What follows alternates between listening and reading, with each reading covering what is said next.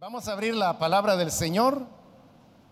Esta vez, hermanos, vamos a buscar eh, en el Evangelio de Juan. Eh, busquemos el capítulo número 2.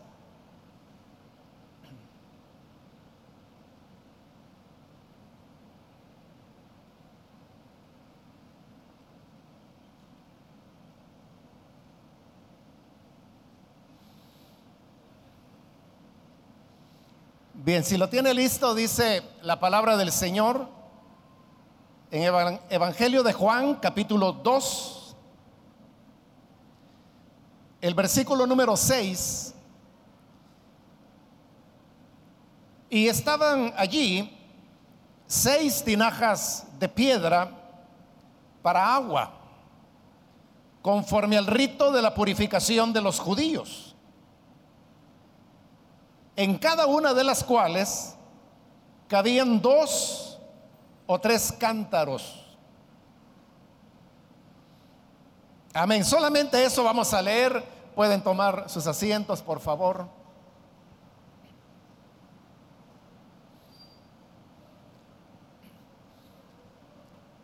Hemos leído, hermanos, en esta ocasión de este capítulo 2 del Evangelio de Juan, que usted sabrá que es donde encontramos el relato de lo que se llaman las bodas de Caná. Se le llama así porque Caná era una pequeña población en Galilea en donde se estaban celebrando unas bodas. El evangelio no dice quiénes eran las personas que se casaban, pero por el relato parece que era una familia que tenía mucha relación con la familia del Señor Jesús, o por lo menos con su mamá, que era María. El hecho es que Jesús y sus discípulos son invitados para que también sean parte de, esta celebración de, de los novios que se estaban casando.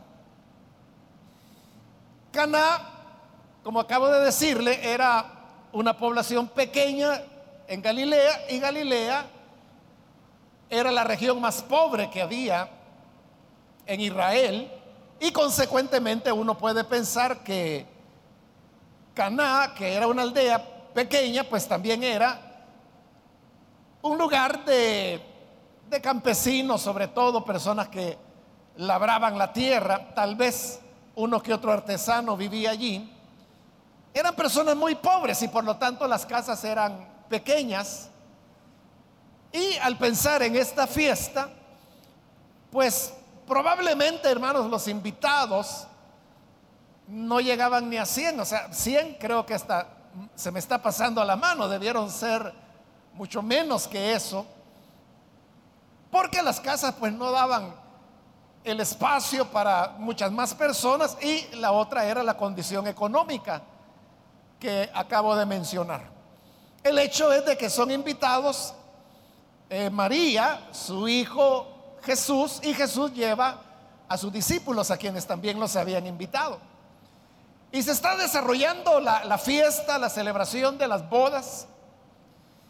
Era una costumbre en Israel y en el mundo grecorromano de esa época el tema de la hospitalidad que era uno de los elementos más importantes de la cultura en la cual ellos vivían. De manera que cuando la fiesta va en camino y sucede que se ha terminado el vino, los, las personas que habían organizado la fiesta se sienten muy mal porque se les ha terminado el vino. Pero ese sentirse mal hay que entenderlo que no es simplemente como que si usted hiciera alguna reunión en su casa y que se le terminara la horchata o lo que sea que está dando de bebida. Usted puede decir, hombre, pero qué pena que, que se me terminó la horchata. Pero esa pena que usted experimenta es nada relacionada con el hecho de que acá se quedaran sin vino. O sea, no porque fuera vino, sino porque esa era una falta al tema de la hospitalidad. porque en el afán de atender bien a los invitados, a los huéspedes, había que darles lo mejor. Por eso es que el que el invitado tuviera abundancia de comida, de bebida, era un asunto importante que nosotros, hermanos, no lo podemos entender porque en nuestra cultura el tema de la hospitalidad no es tan importante como lo era en esta cultura. No digo que no sea importante para nosotros, pero lo que sí digo es de que nos guarda una gran distancia entre lo que nosotros consideramos como hospitalidad a lo que era en esa oportunidad. Por eso, hermanos, es que en la Biblia usted va a encontrar que con alguna frecuencia se compara las bendiciones de Dios con la hospitalidad que una persona pueda dar. Fíjese hasta dónde llegan las cosas. La hospitalidad para ellos era tan importante y que el invitado se sintiera tan bien que le dije, en la Biblia esa hospitalidad se compara con las bendiciones de Dios. ¿Y cómo yo le puedo demostrar eso? Muy fácil, con unos versículos que usted conoce de memoria. Se encuentran en el Salmo 23, que muchos piensan que es un salmo que habla de la relación de el pastor con la oveja. Es el salmo que dice, el Señor es mi pastor, nada me faltará. Pero pocos han notado que el salmo no solo habla de la relación entre las ovejas y su pastor, es un salmo que tiene dos partes. En la primera parte es cierto que habla de la relación del pastor con su oveja. Pero en la segunda parte habla de la relación de el anfitrión con su invitado. Y es cuando dice que lo va a librar de sus enemigos, preparas mesa delante de mí unges mi cabeza con aceite, mi copa está rebosando.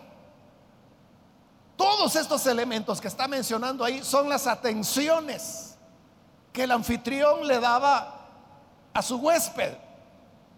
Es decir, lo defendía de, sus enemigos, porque dice que le prepara mesa delante de mis adversarios. Entonces, note, la hospitalidad no solo era hacer sentir bien a la persona, sino que protegerla de peligros que esa persona estuviera afrontando. Unges mi cabeza con aceite, que era para poder suavizar el cuero cabelludo ante las inclemencias del sol del desierto y la resequedad en climas tan áridos como era el de Israel preparas banquete delante de mí, porque la idea no era darle de comer, la idea era darle banquete. Y note, luego dice, mi copa está rebosando. Está hablando de una copa, por lo tanto es vino. Pero ¿qué dice? Que está rebosando. Y usted sabe que rebosar significa que está más que llena. Rebosar es como que dijéramos, está rebalsando. Entonces cuando el anfitrión le servía vino a su huésped, hermano, era hasta hacer rebalsar la copa, que no le faltara, que tuviera abundancia. Ahora, este salmo, como el versículo 1 lo dice, el Señor es mi pastor, nada me falta, y nada falta a sus ovejas en la relación de Dios como pastor hacia su pueblo, como tampoco en la relación de Dios como anfitrión que nos recibe como sus invitados. Por eso le digo, la hospitalidad era una ilustración, una figura de las bendiciones que Dios nos da. Eso puede ayudarnos en algo a entender por qué era en esta cultura tan importante hacer sentir bien al invitado. De manera que cuando el vino se acaba, no es, hermanos, como ocurriera hoy en día cualquiera de nosotros, que si se nos acabó el refresco que estamos dando a las personas, diríamos simplemente, mire hermano, qué pena, se me acabó el fresco, pero quiere agua o quiere que le prepare una limonada. De alguna forma lo solucionaríamos y es aceptable, usted no se extrañaría ni se fuera de espaldas porque se acabó el fresco. En cambio, en esta cultura, no, era algo mucho más delicado. Por eso es que cuando el vino se acaba, esto, hermanos, era señal de alarma. Por eso muchos piensan que María era cercana a la familia porque es ella la que se entera que el vino se ha terminado. Y preocupada por esto, porque para ellos era importante, se acerca a su hijo, a Jesús, aquel que ella sabía bajo qué condiciones había nacido. Ella que sabía las palabras que Ana y Simón habían dicho cuando llevaron a Jesús al templo para su presentación. Ella que había recibido la visita del ángel Gabriel que le había dicho cómo este niño habría de nacer. Ella sabía que en su hijo había algo especial y por eso se le acerca. Hermano, a ninguno de nosotros se nos ocurriría que porque se acabó la horchata, hermanos, oremos, pidámosle a Dios para ver cómo salimos de esto. No, ¿verdad? Mejor diríamos, vaya a comprar algo a la tienda y traiga, ¿verdad? Pero aquí el hecho de que se recurra al Hijo de Dios, allí le está mostrando otra vez la importancia que esto tenía. Llega y le dice a Jesús, se les terminó el vino. Ah, vaya, le dice el Señor, está bien. ¿Qué tengo yo que ver con esto? Mi hora no ha llegado. era como que Jesús, en todo el Evangelio de Juan, Jesús nunca le llama a María madre, siempre le llama mujer. Entonces le dice, mujer, ¿y yo qué tengo que ver con eso? Se les acabó el vino, cosa de ellos, ¿verdad? Pero María sabía que él podía hacer algo, entonces va donde los criados, que también sabían que el vino se había acabado, y les dice, hagan todo lo que él les diga. Y llegan los criados y se ponen ahí a la orden de Jesús. Y Jesús sabía que tenía que hacer algo. Por eso le digo que era una familia pobre, porque no compraron suficiente vino, no lo previeron. Si hubiera sido una familia rica, hermanos, pues abran la bodega, ¿verdad? Y sigan sirviendo. No había pena. Entonces dice el versículo que hemos leído, que allí había seis tinajas de piedra.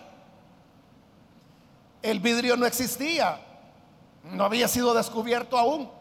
Entonces, estos depósitos, estas tinajas, como eran grandes, como ya vamos a ver, eran de piedra. Y dice que estas tinajas eran para contener agua, la cual se utilizaba para el rito de la purificación de los judíos. Es decir, esta agua se utilizaba para cumplir con un propósito religioso. No era agua para beber. No era agua para cocinar.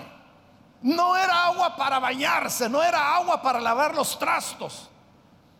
Era agua que se usaba exclusivamente con un propósito religioso. ¿Y cuál era ese propósito? Dice que era la purificación de los judíos. ¿De qué purificación está hablando?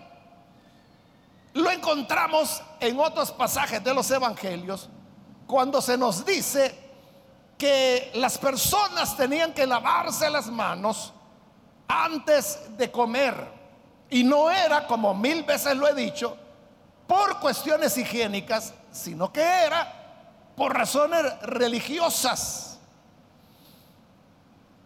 Esto de nosotros le llamamos lavarse las manos, así lo traduce los evangelios, pero realmente era más que las manos, porque la idea era que las personas tenían que purificarse antes de orar, antes de comer.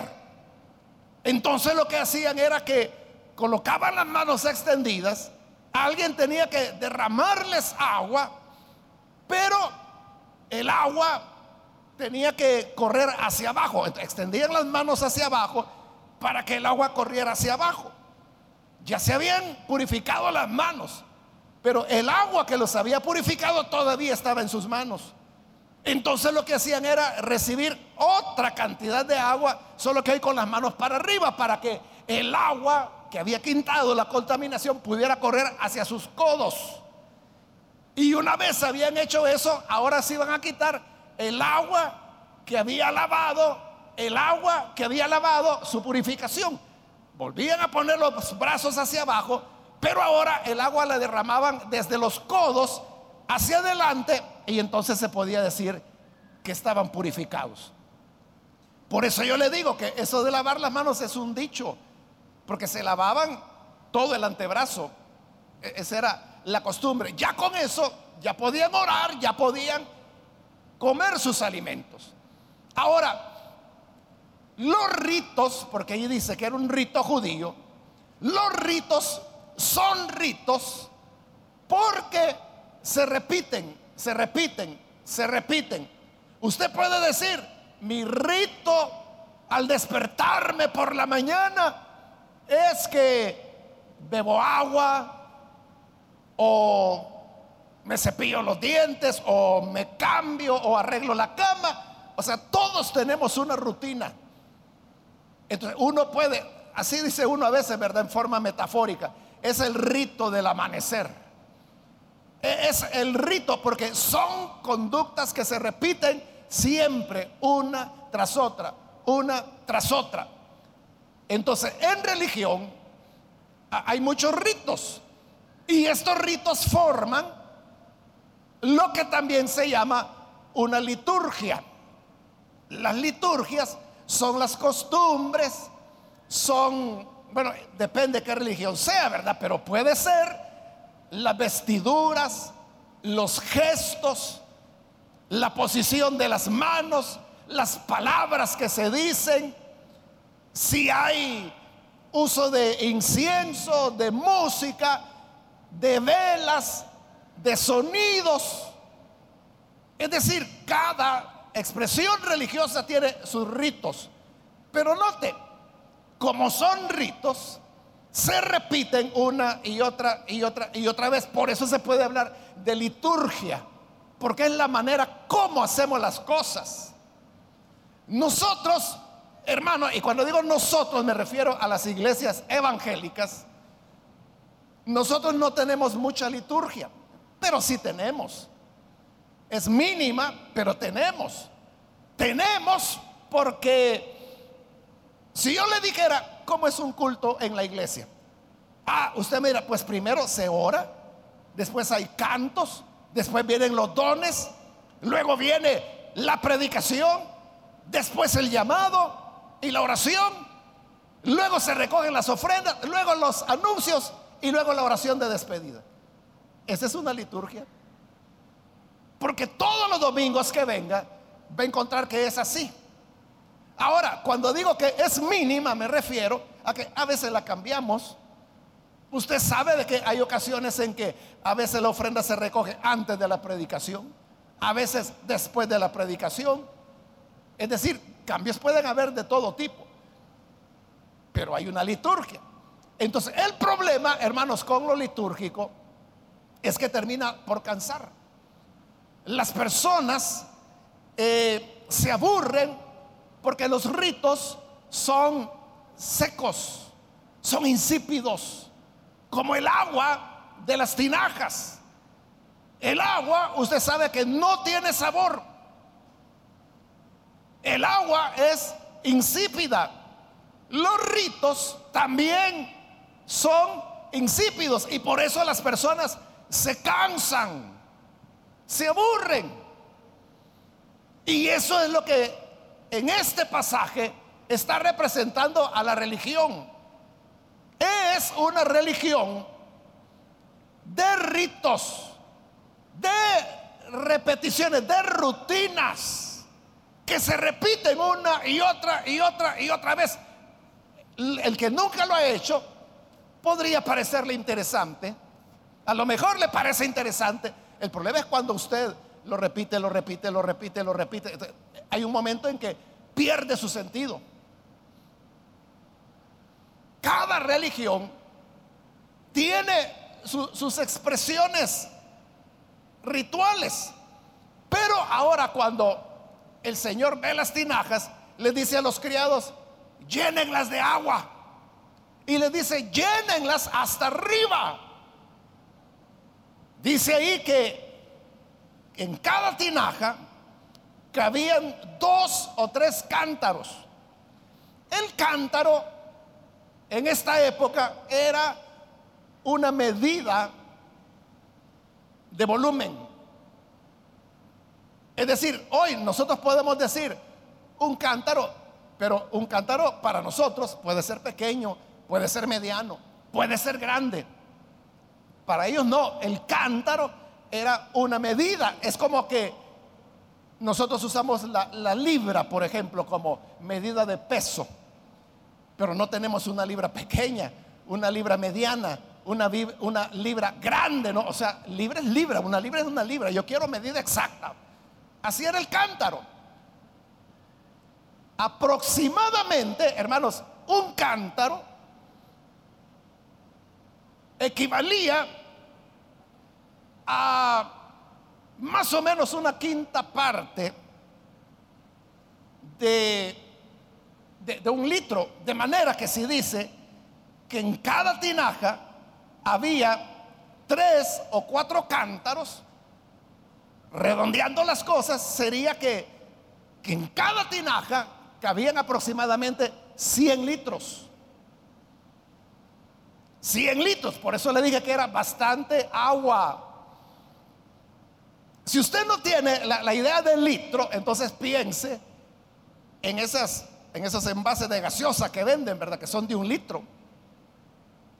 O hay algunas gordas así que dice que son de 5 litros. aquí cabían 100 litros en cada tinaja. imagine 100 botellas de un litro. Era lo que cabía en cada tinaja y eran 6 tinajas. Era mucha agua, pero el Señor pidió que la llenaran hasta arriba. No a mediadas, sino que hasta arriba, es decir, que estuviera rebosando la tinaja. Y cuando las hubieron llenado, entonces le digo, ahora vayan y llévenlo al maestresala. El maestresala, hermanos, era la persona encargada de la fiesta, el que organizaba la boda. Como nosotros, hermanos, rápido adoptamos expresiones en inglés, ¿verdad? No utilizamos las expresiones culturales nuestras, sino que abrazamos las del inglés. Este, hoy está de moda que se habla del el wedding planner. El wedding, que el wedding es boda y el planner es la persona que planifica la boda. Entonces como que nos cuesta decir el planificador de la boda, la planificadora de la boda y mejor usamos el inglés, the wedding planner. Pero eso era el maestro sala, era el encargado. Entonces le llevan el vino y él lo prueba y cuando lo prueba se da cuenta que este vino era mejor que el que habían estado dando anteriormente, era más fino. Y entonces va y felicita al novio y le dice, mira, todo novio y en toda fiesta, primero sirve el buen vino. Y cuando ya están mero alegres, le sirve el inferior y ya, ni cuenta se dan porque ya están mero mareados. Pero tú le dices, has guardado el mejor vino para la parte final de la boda. Y el novio se quedó, ah, ah, ah, ah sí, sí, dijo él. Él no sabía nada, hermano no sabía ni que el vino se había acabado, ni lo que el Señor había pedido, ni lo que los criados habían hecho, ni el vino que el maestresala había probado. No sabía nada. Pero dice el relato que los criados sí lo sabían. Entonces vea, ¿qué es lo que Jesús está haciendo? Que el agua insípida del ritualismo judío, Él lo ha transformado en vino y de la mejor calidad. El vino en la Biblia es un símbolo del gozo. Es el gozo que el Señor da. Y esa es la diferencia entre la religión y el evangelio. La religión es ritos, es repetir. Por eso es de que las personas pueden sentirse sedientas en una religión. Pueden sentir que están vacíos, pueden sentir que sus liturgias son insípidas. Pero en el Evangelio, hermanos, las cosas son diferentes. Porque aquí lo que hay es el gozo del Señor el buen vino que solo el Señor puede dar y lo da al final de la fiesta.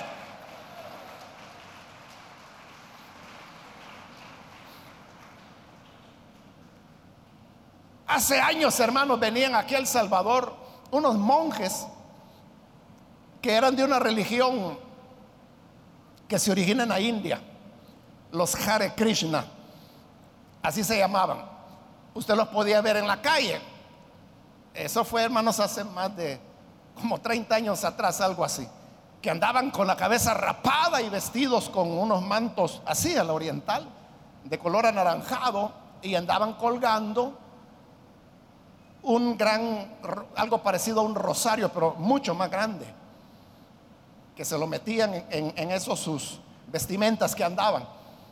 Bueno, ellos hoy ya no están en el país, o sea, yo no sé qué pasó, por qué se fueron o qué pero antes venían. Ahora, el Hare Krishna, bueno, Krishna es una deidad de, las, de los miles o millones de dioses que hay en la India, pero es una, un culto muy antiguo, incluso más antiguo que el cristianismo.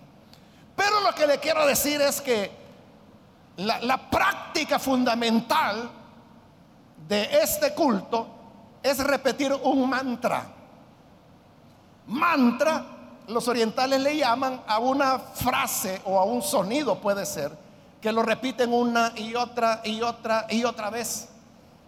Y ellos creen de que al repetir un mantra, ellos van a ser iluminados. Entonces los Hare Krishna tienen un mantra que son las palabras de adoración que hacen a Krishna. Son palabras, me imagino que en sánscrito, ¿verdad? Porque es antiguo y viene de la India. No sé realmente qué idioma será, pero probablemente por esas dos características, quizás digo yo, es, sánscrito. Pero la cosa es que las personas que se adhieren a este culto, todo el día, todo el día, tienen que andar repitiendo su mantra y por eso andan esa, ese hilo largo que le digo que es como un rosario porque eso les permite ir contando cuántas veces ellos han repetido el mantra.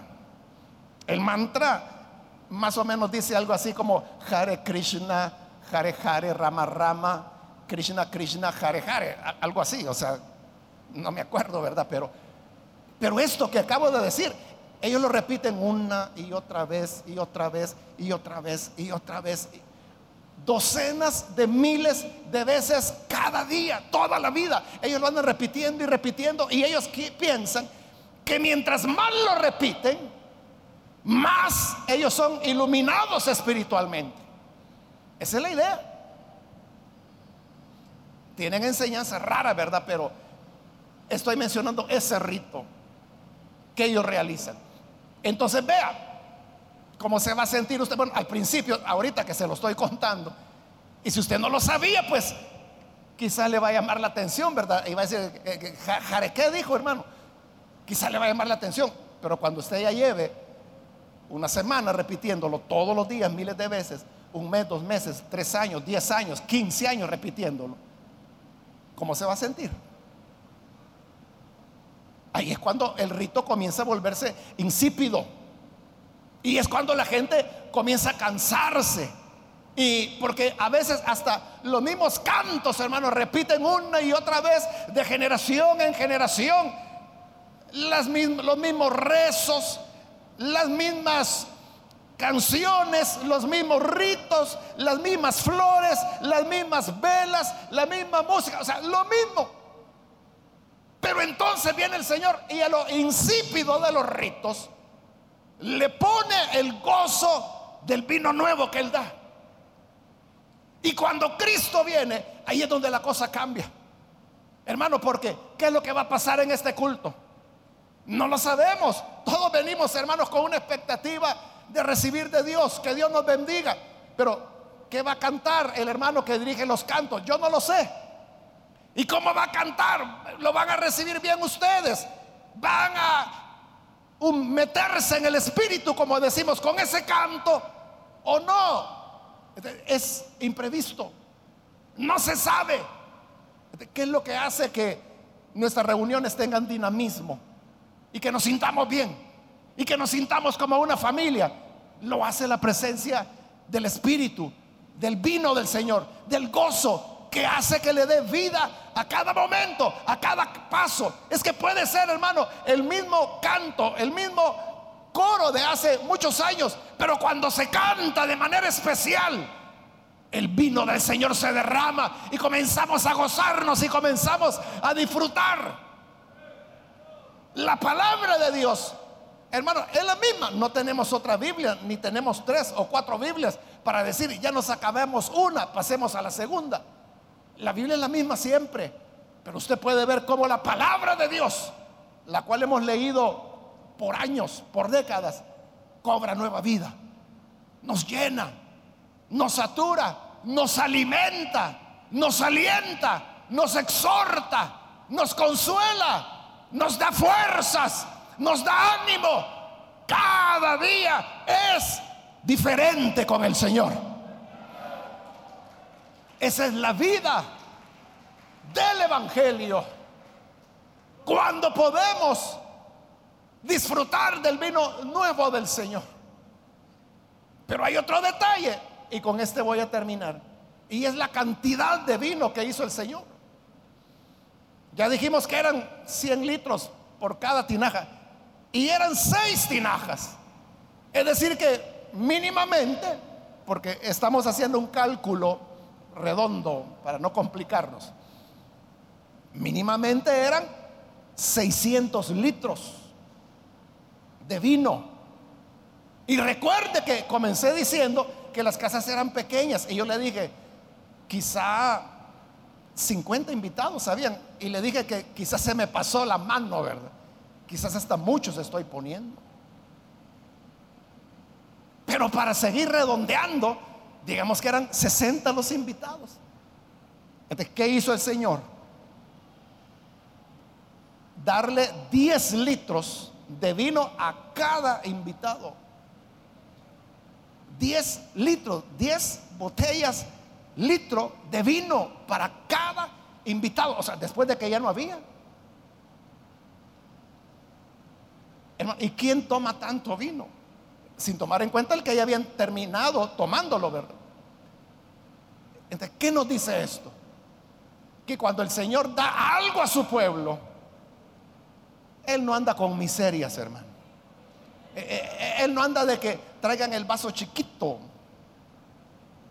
una copita para que alcance. No, no, mira, aquí te pongo seis litros de vino. Bebe lo que quieras abundancia, porque así es el Señor. En su presencia hay abundancia de gozo. En su presencia hay abundancia del Espíritu.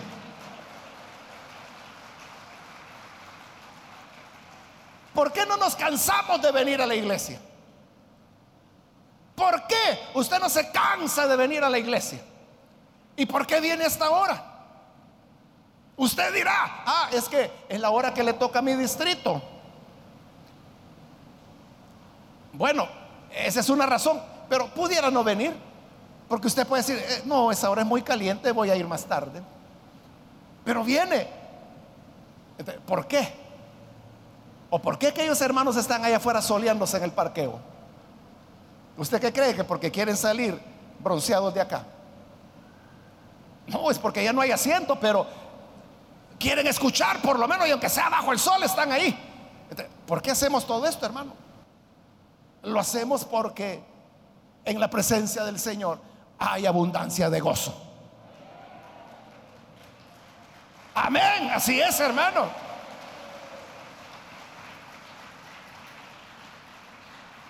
¿Qué hace? calor, claro que hace calor. Hermano, que la silla está dura, claro que está dura. Hermano, si cuando uno se sienta caliente está la silla, sí, está caliente y más caliente se le deja usted del otro culto. Pero seguimos viniendo. ¿Y por qué? Es porque en el Señor hay vino en abundancia. Y es el mejor vino. El gozo que el Señor da es incomparable. Y lo da generosamente, generosamente. Esto es como en el libro de Esther, que cuando el rey Azuero hizo un banquete, dice que la fiesta duró seis meses. Seis meses. Eso duró la fiesta. Y todos los días había banquete. Y el rey había dado una orden. Y la orden era que cada quien bebiera todo el vino que quisiera, que no se le impidiera. Y aunque estuviera ya, pero borracho totalmente, el rey dijo, síganle dando. Pero mire, se va a intoxicar. Usted dele, si él quiere, dele más. Así es acá. Todo lo que quiera del Señor. Todo lo que quiera. algunos no quieren mucho. E, entonces solo vienen y dicen, ah, ahí está la mujer aquella. Ah, el hipócrita aquel. ¿Y quién va a dirigir? El mismo otra vez. esa gente que no quiere meterse al agua, hermano. Pero hay otros que vienen con la carga en su corazón. Y vienen a la iglesia y simplemente, Señor, aquí vengo, tú sabes mi necesidad. Me entrego en tus manos. Ahí ve qué haces tú conmigo. Y entonces el vino del Señor se derrama en abundancia sobre esta persona. Lo que quieras. No obliguen a nadie, dijo el rey, a beber. Que cada quien beba lo que desee. Pero lo que desee, no se lo niegue, désenlo. Así dice el Señor. Nadie está obligado a venir. Nadie está obligado a levantar sus manos. Nadie está obligado a decir amén. Si usted quiere, hágalo. Si no quiere, no lo haga. Pero el que quiera, dice el Señor, denle lo que quiera. Denle en abundancia. Entonces, el Señor, de verdad, hermanos, prepara mesa delante de nosotros. De verdad, hace que nuestra copa esté rebalsando. Y no solo rebalsa la copa, sino que nos dice, aquí está 1, 2, 3, 4, 5, 6 litros de vino para que te lo tome. No, pero no me lo voy a acabar, es tuyo. Ahí ve que es, si te lo quiere llevar, llévatelo, pero es tuyo. Depende de nosotros cuánto queremos recibir del Señor. Amén, hermanos. Vamos a cerrar nuestros ojos y vamos a orar, pero antes de orar, yo quiero invitar a las personas que todavía no han recibido al Señor Jesús como su Salvador. Pero si usted ha escuchado la palabra, yo quiero invitarle para que usted no vaya a perder la oportunidad de comenzar a recibir el gozo del Señor. Si hay con nosotros algún amigo o amiga que necesita venir para creer en el Hijo de Dios, Allí en el lugar donde se encuentra, por favor, póngase de pie para que podamos orar por usted. Hoy es su momento para que pueda recibir al Hijo de Dios. ¿Quiere usted llenar su necesidad? Tiene muchas necesidades. Dios no da con cuentagotas. Dios da generosamente. Muy bien, aquí hay una persona, que Dios la bendiga. Alguien más que necesita ponerse en pie. Hágalo en este momento, queremos orar por usted. Puede venir ahora, hoy que el Señor le está llamando, le está invitando para que pueda recibir del Señor. Hay alguien que lo hace, póngase en pie. Otra persona que necesita recibir al Hijo de Dios, póngase en pie. Queremos orar por usted. El Señor le dará más abundantemente de lo que usted imagina o espera o pide. Siempre nos quedamos cortos ante la generosidad que el Señor tiene para su pueblo. ¿Quiere recibirla? Póngase en pie. Póngase en pie ahora. Venga al Hijo de Dios. Si usted está aquí en este local, en la parte de arriba, o allá afuera en el parqueo, póngase en pie. Y vamos a orar. Venga al Salvador. Si hay hermanos, hermanas que se han alejado del Señor, pero hoy necesitan reconciliarse, póngase en pie, por favor. Hoy es el momento, vamos a orar. Decídase, ¿para qué seguir llevando una vida sin sabor, insípida, aburrida, rutinaria? Cuando Cristo tiene una visitación nueva que puede darnos cada día. Póngase en pie, ya sea que es primera vez que recibe el Señor o si se reconcilia, póngase en pie y vamos a orar por usted. ¿Hay alguien que lo hace? Voy a hacer ya la última invitación y luego oramos. Muy bien, ahí atrás hay otra persona que Dios lo bendiga. Esta es ya la última invitación. Si hay alguien más que necesita venir al Señor por primera vez o necesita reconciliarse, póngase en pie y vamos a orar en este momento. A usted que nos ve por televisión, le invito para que se una con nosotros y con estas personas en esta oración.